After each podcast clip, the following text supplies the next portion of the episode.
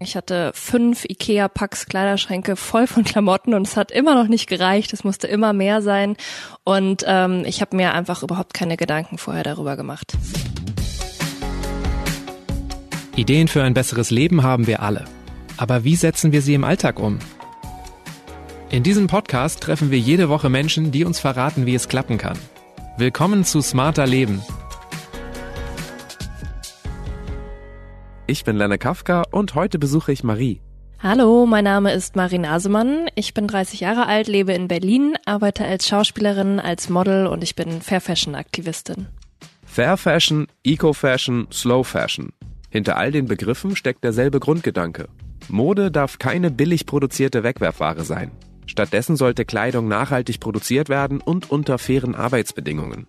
Als Modebloggerin versucht Marie, möglichst viele Menschen genau dafür zu begeistern. Du hast deine Karriere mit Hilfe von Germany's Next Topmodel gestartet.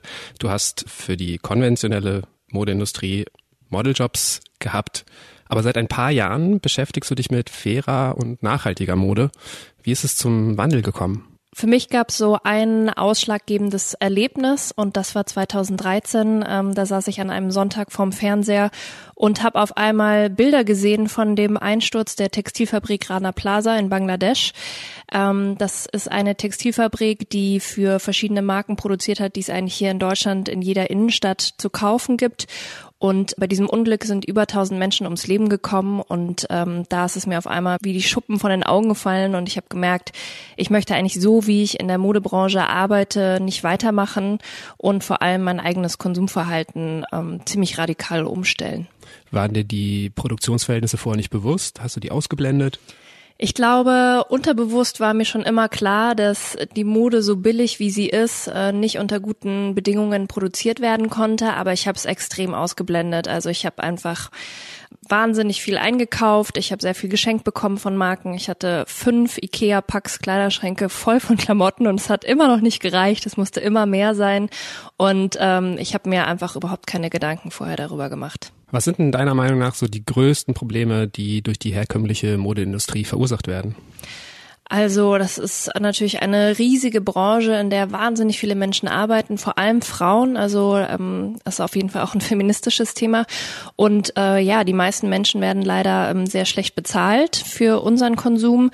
Und noch dazu geht es natürlich auf Kosten des Planeten, weil es einfach eine der dreckigsten Branchen der Welt ist. Also allein durch die ganzen Färbeprozesse, ähm, durch den Anbau, durch die Pestizide, die da verwendet werden, ja, leidet einfach auch der Planet extrem. Du hast dich dann entschieden, auf faire Ökomode umzusteigen. Was waren damals so deine ersten Schritte? Also erstmal habe ich mir so ein Shoppingverbot selber auferlegt. Also ich bin, glaube ich, ein Jahr lang so gut wie gar nicht mehr einkaufen gegangen. Ich bin dann ähm, aufgrund meiner Schauspielausbildung nach Hamburg gezogen und habe meinen Kleiderschrank sehr drastisch reduziert, von fünf auf eineinhalb und habe dann gemerkt, oh, das funktioniert auch. Ich brauche gar nicht so viele Sachen und ja, habe dann erstmal meinen Stil auch etwas schleifen lassen, würde ich sagen. Habe dann aber irgendwann gemerkt, okay, das macht mich jetzt auch nicht glücklich, nur in ähm, Sport Sportklamotten und Jogginghose für die Schauspielschule irgendwie so rumzulaufen oder vielleicht noch in meinen Theaterkostümen und äh, meinen persönlichen Stil so auf der Strecke bleiben zu lassen. Und das war dann eigentlich so der Moment, wo ich dann so langsam angefangen habe, ähm, nach Labels zu suchen, die eben fair und nachhaltig produzieren und ich habe viel bei Instagram rumgescrollt, habe ähm, auf Webseiten von Marken nach Informationen gesucht und bin dann auch Step by Step fündig geworden. Aber es war natürlich trotzdem sehr schwer, da durchzublicken, vor allem weil natürlich die meisten Marken überhaupt gar keine Informationen auf ihren Webseiten rausgeben. Du hast gerade eben erzählt von fünf Kleiderschränken auf anderthalb. Mhm. Was hast du mit den dreieinhalb gemacht oder mit den Inhalten der dreieinhalb Kleiderschränke? Also die sind erstmal in München geblieben. Ich bin nämlich erstmal so probeweise nach Hamburg gezogen, ähm, in ein kleines WG-Zimmer, wo ich einfach nicht so viel mitnehmen konnte. Und habe dann aber eben in Hamburg gemerkt, ich brauche nicht so viel. Und ähm, als ich dann meine Wohnung in München aufgelöst habe, habe ich bei den ähm, Hoflohmärkten in München mitgemacht und an einem Tag sehr viel Geld verdient, indem ich einfach nur meine alten Sachen verkauft habe. Ähm, ich habe mich einfach von sehr viel getrennt, ja. Okay, aber du hast sie nicht weggeworfen, sondern du hast sie im Kreislauf gelassen. Ja, genau. Das waren jetzt ja vor allen Dingen private Entscheidungen von dir. Mhm. Du hast gesagt, du hast ein Jahr lang im Grunde nichts gekauft, aber du bist ja Model geblieben. Also wie bist du beruflich dann vorgegangen, als du diese Entscheidung gefasst hast? Also erstmal habe ich natürlich die Jobs weitergemacht, weil ich natürlich auch darauf angewiesen war. Das war auf jeden Fall 2013, 14 auch Jahre, in denen hätte ich auch noch kein Geld damit verdienen können, dass ich für faire und nachhaltige Mode werbe, weil einfach diese Unternehmen auch noch sehr klein waren. Also das kommt ja jetzt eigentlich erst so in den letzten Jahren so richtig auf. Und ja, also ich habe gesagt, gut, das ist mein Job, aber ähm, privat probiere ich es eben anders zu machen. Und jetzt bin ich halt inzwischen glücklicherweise an einem Punkt, wo ich irgendwie meinen Job mit meinen privaten Interessen ganz gut verbinden kann. Was für Kleidung kaufst du denn heute noch? Also worauf achtest du besonders? Also ich kaufe eigentlich heute auch sehr wenig, aber man muss dazu auch sagen, dass ich ja in einer sehr luxuriösen Position bin, weil ich für meinen Blog natürlich viel gestellt bekomme. Also ich leihe mir sehr viel Klamotten bei Marken, die ich dann, ähm, nachdem ich sie fotografiert oder angezogen habe, auch wieder zurückschicke. Wenn ich was Neues kaufe, gehe ich selber gerne in Vintage-Läden und auf Flohmärkte, weil ich einfach es doch liebe, einfach so Sachen zu entdecken, irgendwie so Schätze aus den 70er, 80er Jahren, wo ich auch weiß, es trägt irgendwie sonst niemand. Und ansonsten kaufe ich ganz selten mal bei einer Fair Fashion Brand, wo ich jetzt weiß, die haben zum Beispiel kein Budget, mich auszustatten oder da erreiche ich niemanden und ich will aber gerne trotzdem was von denen tragen, dann kaufe ich da auch mal was. Du sagst schon Fair Fashion Brand. Worauf achtest du dann? Also was ist dir wichtig, wenn du dann doch selber was kaufst? Achtest du auf bestimmte Materialien, auf Arbeitsbedingungen? Also es ist wie gesagt sehr schwer da durchzublicken und ich habe dann kurz bevor ich meinen Blog gegründet habe durch Zufall einen Nachhaltigkeitswissenschaftler kennengelernt, ähm, Norian Schneider. Mit dem habe ich mich zwei Stunden unterhalten und am nächsten Tag haben wir angefangen zu arbeiten und der unterstützt mich seitdem bei meinem Blog und der hilft mir da zu selektieren. Also der überprüft sozusagen Marken für mich, fragt nach, gerade wenn Jobanfragen kommen, überprüft er die ganz genau. Ich nenne ihn Dr. No, weil er mir auch Marken verbietet. ähm, so jemanden hat natürlich nicht jeder. Das heißt, ich bin da auch wieder in einer sehr guten Position. Im Idealfall erfüllt eine Marke für mich irgendwie zwei Kriterien, dass sie eben zum einen ökologisch produziert und probiert eben wenig Ressourcen zu verbrauchen und zum anderen eben faire Arbeitsbedingungen hat. Und das am besten auch in der gesamten Lieferkette, also wirklich von der Baumwollplantage bis zum fertigen Kleidungsstück.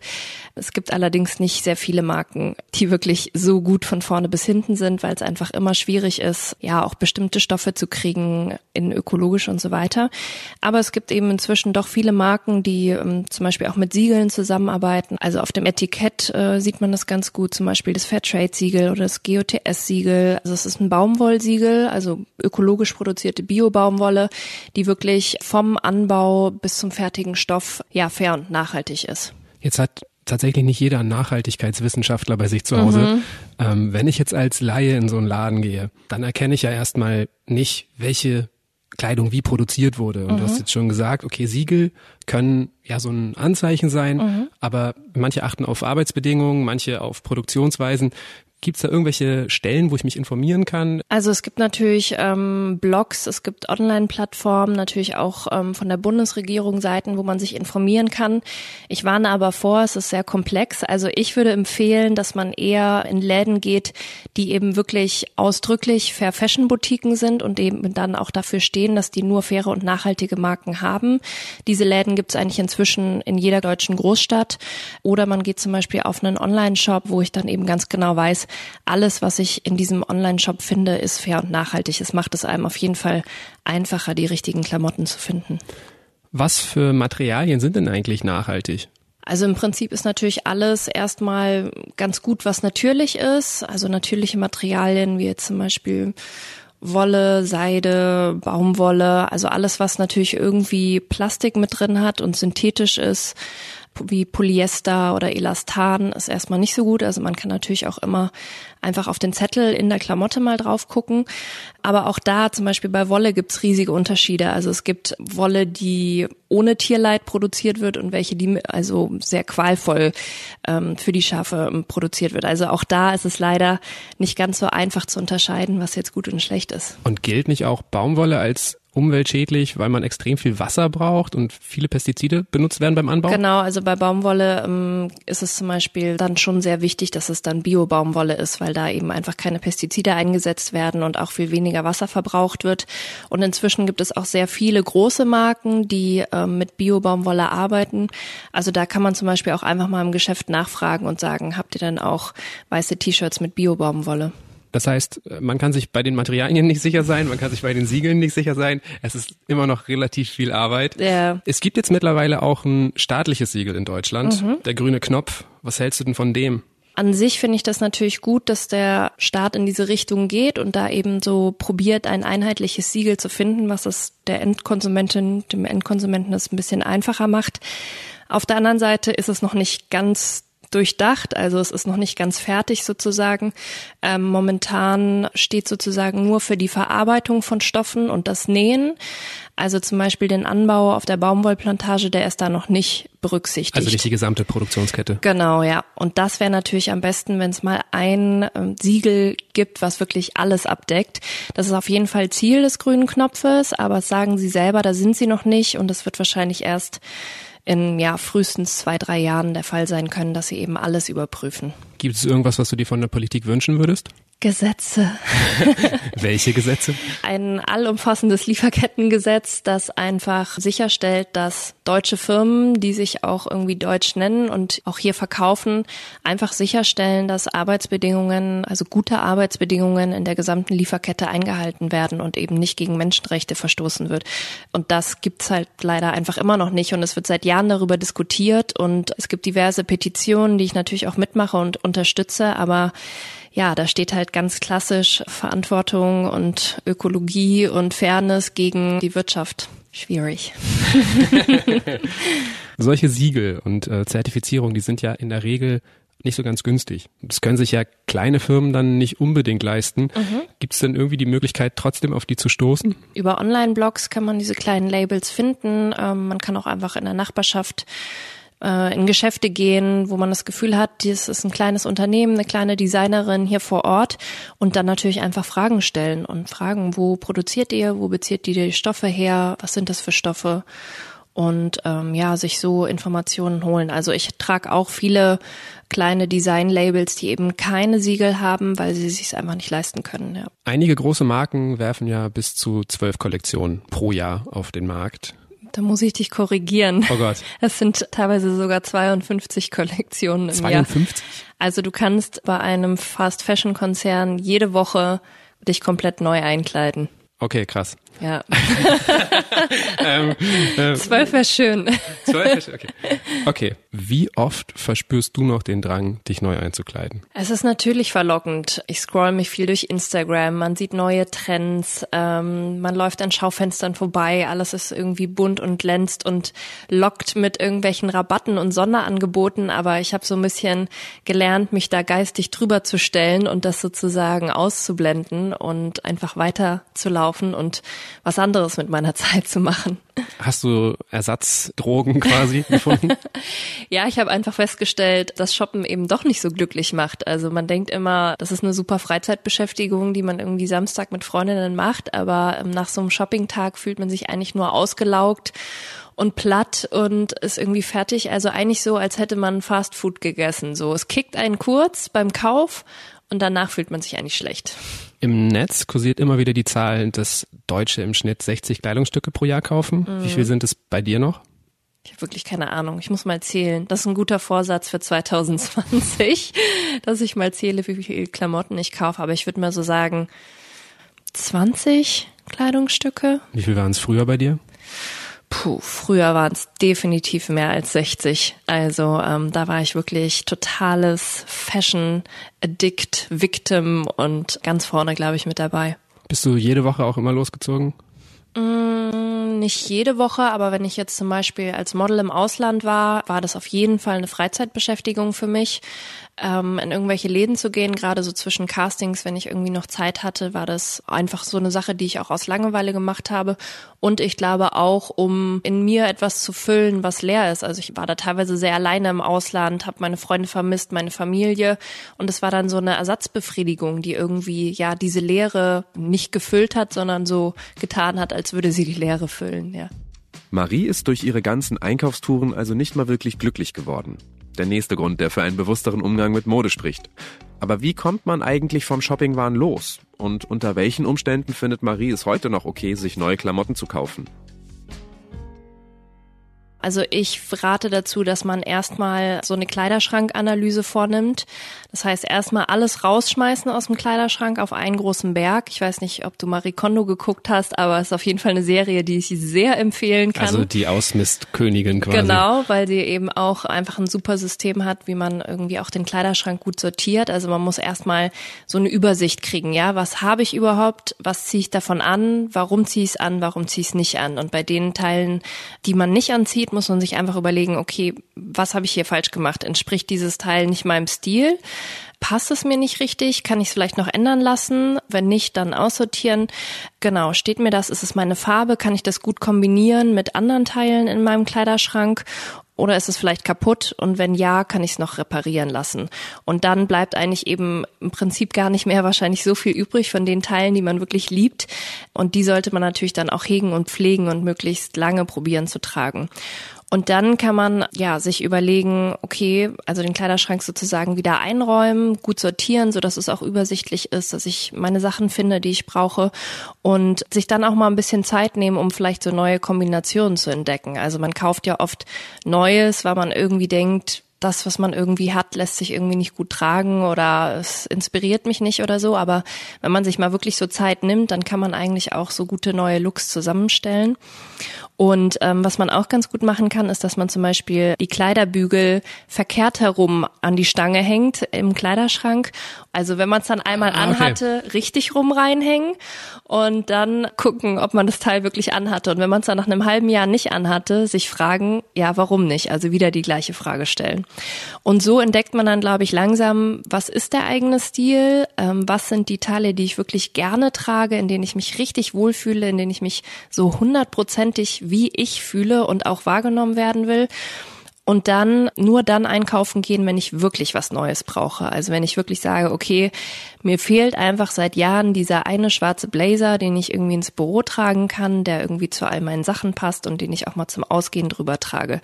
Dann ist es absolut okay, auch zu sagen, ich kaufe mal ein neues Teil aber eben auch diese Impulskäufe vermeiden. Also vermeiden, aus Langeweile shoppen zu gehen, aus Liebeskummer, nur weil man jetzt gerade in einer Stadt ist und da irgendwie als Tourist unterwegs ist. Und dann eben wirklich ganz gezielt nach etwas suchen und das dann hoffentlich auch finden, ja. Also du würdest mir dazu raten, ausmisten, mhm. um den eigenen Stil zu finden. Also mhm um Fehlkäufe zu vermeiden, würde ich jetzt genau. wahrscheinlich denken. Ne? Also dass ich dann einfach weiß, okay, so etwas will ich wirklich tragen, ja. um zu erkennen, was brauche ich, mhm. also für welche Anlässe. Mhm. Was ist denn aber mit so Basics, die jeder braucht. Gibt's die auch alle in fair und nachhaltig? Ja, die gibt's vor allem in fair und nachhaltig. Also es ist immer am einfachsten, mal bei den Basics anzufangen. Klar gibt es nicht das ausgefallene, bodenlange, glamouröse Eventkleid. Da habe ich auch Schwierigkeiten, was in fair und nachhaltig zu finden. T-Shirt, Strickjacke, Jeans, Sneakers, das gibt's wirklich in fair und nachhaltig und ist auch nicht so schwer zu finden. Aber man sollte sich nicht zu hohe Ziele ähm, stecken, weil dann ist es auch oft ein bisschen demotivierend. Und es ist natürlich auch nicht sonderlich nachhaltig zu sagen, ich schmeiß jetzt alles aus meinem Kleiderschrank raus und kauf alles in fair und nachhaltig neu, sondern erstmal die Dinge, die man hat, wirklich auch lange auftragen und eben auch, ja, richtig hegen, richtig pflegen und auch richtig waschen, weil jedes Kleidungsstück verliert einfach auch durch einmal Waschen ein bisschen Qualität. Und es gibt viele Kleidungsstücke, die müssen eigentlich gar nicht gewaschen werden, wie Sachen aus Wolle. Da reicht es wirklich, wenn man die einfach auch auf dem Balkon hängt. Oder wenn man irgendwo einen kleinen Fleck drauf hat, den erstmal so probieren rauszukriegen, bevor man das ganze Kleidungsstück wäscht. Gezieltes Waschen dann. Genau. Wenn ich mir jetzt vorstelle, ich habe weniger Kleidung, ist es vielleicht nicht so klug, meine Basics in Pink und Türkis zu kaufen? Ja, ich bin aber ehrlich gesagt auch kein Fan von diesem ähm, totalen Minimalismus-Kleiderschrank, wo irgendwie alles nur aus beige, hellblau, schwarz und weiß besteht und alles lässt sich miteinander kombinieren. Also ich liebe halt persönlich auch knallige Farben. Ich mag auch mal Glitzer, ich mag Muster. Und für so wirklich ausgefallene Teile, die es aber nicht unbedingt in fair und nachhaltig gibt, da gucke ich dann halt in Secondhand oder Vintage-Läden oder eben auch bei Online-Plattformen, wo man ja Kleiderkreisel oder so, wo man eben alte Sachen gut mal shoppen kann. Wir reden die ganze Zeit übers Kaufen. Da ist natürlich auch das Thema Geld wichtig. Und mhm. ich glaube, so das gängigste Klischee ist, nachhaltige, faire Mode ist viel zu teuer, kann ich mir nicht leisten. Stimmt das? Sie ist natürlich ein bisschen teurer, aber wir müssen, glaube ich, uns auch wieder ein bisschen bewusst werden, wie viel ein Kleidungsstück wert ist. Also die Preise sind einfach in den letzten 20 Jahren so in den Keller gegangen und so unverhältnismäßig niedrig. Also wenn ich mir überlege, bei Primark kostet ein T-Shirt genauso viel, wie man irgendwie bereit ist, im Café für ein Cappuccino auszugeben. Das finde ich steht einfach in keinem Verhältnis mehr. Generell finde ich halt, wenn man insgesamt weniger einkauft und eben auch Fehlkäufe vermeidet, dann hat man auf jeden Fall auch mehr Geld übrig und kann eben auch mehr ausgeben für ein faires oder nachhaltiges Kleidungsstück. Aber gerade was eben die Basics angeht, gibt es inzwischen auch da echt Marken, die jedes Jahr immer größer werden und sich dann eben auch günstigere Verkaufspreise leisten können, obwohl das Kleidungsstück fair und nachhaltig ist. Genau, das ist die Frage, die man sich dann stellt. Ne? Wie können die diese günstigen Preise garantieren, weil ja. sie jetzt größer werden? Ja, genau. Auch da zahlt man eben irgendwie für ein T-Shirt, was weiß ich, 17 Euro, für eine Jeans 60, 70 Euro und das finde ich ist auch einfach ein Preis, den sollten wir einfach zahlen, ja. Umgekehrt ist es aber wahrscheinlich auch ein Denkfehler zu sagen, die Firmen, die jetzt schon teuer sind, produzieren besser. Ja, auf jeden Fall. Also die ganz großen, also selbst totale Luxusmarken lassen ihre T-Shirts in den gleichen Sweatshops produzieren wie jetzt irgendwelche Billigmarken.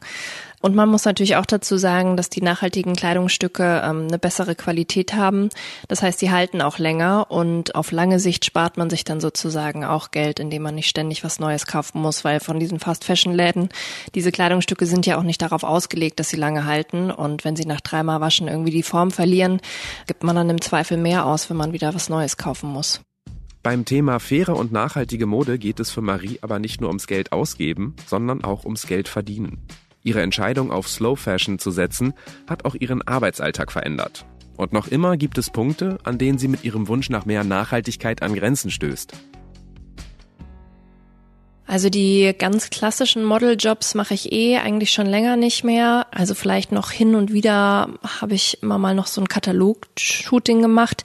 Aber ich gehe jetzt nicht mehr so ins Ausland und probiere dafür die großen Designer zu laufen, sondern inzwischen verdiene ich mein Geld mit der Schauspielerei und relativ viel mit Social Media. Und da suche ich mir eben aus, mit welchen Marken ich zusammenarbeiten möchte und kann das inzwischen ganz gut selektieren. Und inzwischen gibt es eben auch genügend Marken, die irgendwie glaubwürdig, nachhaltig sind und sich das auch leisten können, irgendwie eine Influencerin wie mich zu bezahlen. Was für Reaktionen hast du eigentlich auf deinen Wandel bekommen? Zuerst war da auf jeden Fall Skepsis, glaube ich, von meinem Umfeld. Also gerade meine Eltern waren so, huch, jetzt trägst du jetzt nur noch so Öko-Sachen. Woher kommt es jetzt, dass du auf einmal so ein Öko bist irgendwie?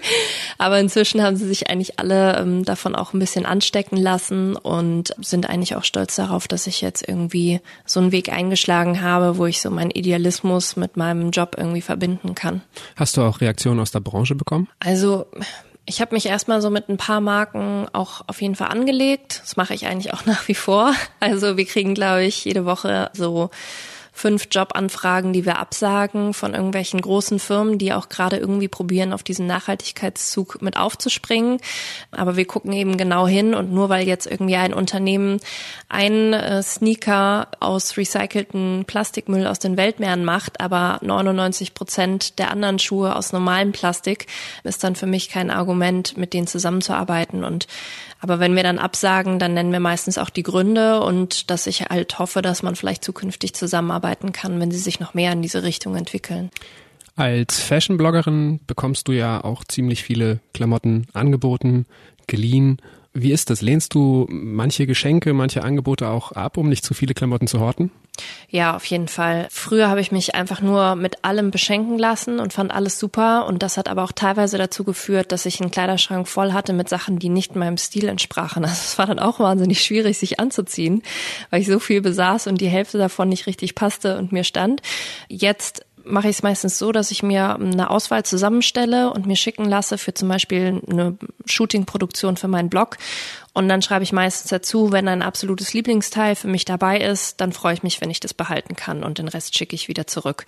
Und dann muss es aber wirklich eben ganz mir entsprechen, dass es auch wirklich Einzug in meinen Kleiderschrank findet. Das ist wahrscheinlich so ein Punkt, den man nicht verhindern kann in deinem Job, dass man ziemlich viel Mode hin und her schickt. Ja, leider. Also da ist natürlich die CO2-Bilanz meines Jobs sehr, sehr, sehr schlecht. Wir haben eben im Vorgespräch darüber gesprochen, dass du bald zu einer Veranstaltung gehen wirst, zur Berlinale. Mhm. Und du hast mir erzählt, dass du da wieder Klamotten aussuchst. Was spricht eigentlich dagegen, häufiger die gleichen Klamotten auf dem roten Teppich oder bei Veranstaltungen zu tragen? Ähm, Mache ich jetzt auch immer mehr, weil ich es eigentlich auch affig finde, dieses Prinzip immer einen neuen Look. Weil was man natürlich dafür eine Message rausgibt, ist natürlich auch nicht so dolle. Ähm, nach dem Motto, ihr müsst äh, zu jeder schicken Veranstaltung, zu jeder Hochzeit, auf der ihr eingeladen seid, was anderes tragen. Auf der anderen Seite ist es irgendwie so ein Code, der irgendwie in dieser Medienbranche besteht. Es geht natürlich bei diesen Veranstaltungen auch drum, dass man dann irgendwie auch abgedruckt wird in Magazinen. Und ja, ich hoffe, dass da einfach auch noch so ein bisschen mehr Transparenz reinkommt, dass diese Looks, die man da auf diesem roten Teppich sieht, dass die eigentlich wirklich in 90 Prozent der Fällen ausgeliehen sind. Aber auch trotzdem will ich da jetzt öfter mal auch die gleichen Sachen tragen. Da hast du absolut recht. Wenn du jetzt sagst, dass du es schon ein paar Mal gemacht hast, was hast du denn da für Reaktionen drauf bekommen? Ist das ist gar nicht aufgefallen? aufgefallen. Nee, das ist niemandem aufgefallen. Nee. Okay, also spricht tatsächlich eigentlich nichts dagegen. Eigentlich nichts dagegen, ja. Dann verrat mir gerne nochmal zum Abschluss, warum es sich für dich einfach besser anfühlt, heute so zu leben und nicht äh, wie früher permanent shoppen zu gehen. Ich glaube, jeder, der sich ein bisschen mit der Thematik auseinandersetzt und mal so ein Kopf bis Fuß nachhaltiges Outfit anhat, der wird merken, es ist einfach ein schöneres Gefühl, ähm, wenn man was für die Umwelt sozusagen tut, wenn man dafür sorgt, dass Menschen auf der Welt fair bezahlt werden. Und ich glaube, das strahlt man dann auch aus, wenn man diese Kleidung trägt. Weitere Tipps und Informationen zu fairer und nachhaltiger Mode gibt Marie Nasemann auf ihrem Blog verknallt.de. Den Link findet ihr auch in den Shownotes zu dieser Episode. Und das war's mal wieder mit Smarter Leben, aber ab kommendem Samstag gibt's schon die nächste Episode. Auf spiegel.de und überall, wo es Podcasts gibt. Zum Beispiel bei Spotify, Castbox oder Deezer. Wenn euch der Podcast gefällt, könnt ihr uns gern mit 5 Sternen bei Apple Podcasts bewerten. Und falls ihr Anregungen oder Themenvorschläge habt, schreibt einfach an smarterleben.spiegel.de. Ich bin Lenne Kafka und bei der Produktion dieses Podcasts werde ich unterstützt von Johannes Kückens, Wiebke Rasmussen, Philipp Wackler und Jasmin Yüksel. Unsere Musik kommt von Audioboutique. Tschüss, bis nächste Woche.